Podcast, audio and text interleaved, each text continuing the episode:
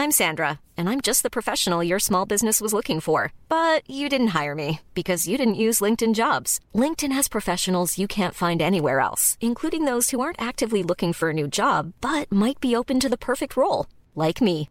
In a given month, over 70% of LinkedIn users don't visit other leading job sites. So if you're not looking on LinkedIn, you'll miss out on great candidates like Sandra. Start hiring professionals like a professional. Post your free job on linkedin.com/spoken today.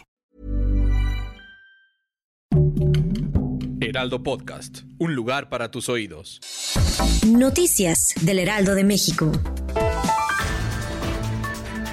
La conductora Laura Bozo ya es buscada en más de 190 países, luego de que la Organización Internacional de Policía Criminal, la Interpol, emitió una ficha roja para detenerla. Bozo tenía que entregarse de forma voluntaria en el penal de Santiaguito en el Estado de México. La tarde de este martes, colectivos de mujeres feministas se reunieron en el Ángel de la Independencia para marchar en dirección hacia el Zócalo. Con motivo del Día de Acción Global por el acceso al aborto legal y seguro, la exigencia es la misma que las anteriores, el derecho a la interrupción voluntaria del embarazo, así como el respeto a sus derechos, entre otros no menos importantes. Estados Unidos informó que a partir de noviembre los viajeros que quieran ingresar al país deberán estar vacunados contra el COVID-19.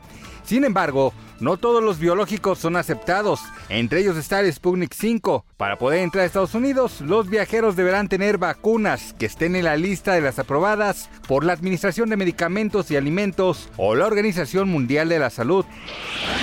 Camilo, el cantautor colombiano de éxitos como Tutú y Favorito, lideró el martes las nominaciones de los Latin Grammy con 10 menciones que incluyen la canción y grabación del año por Vida de Rico y álbum del año por Mis Manos.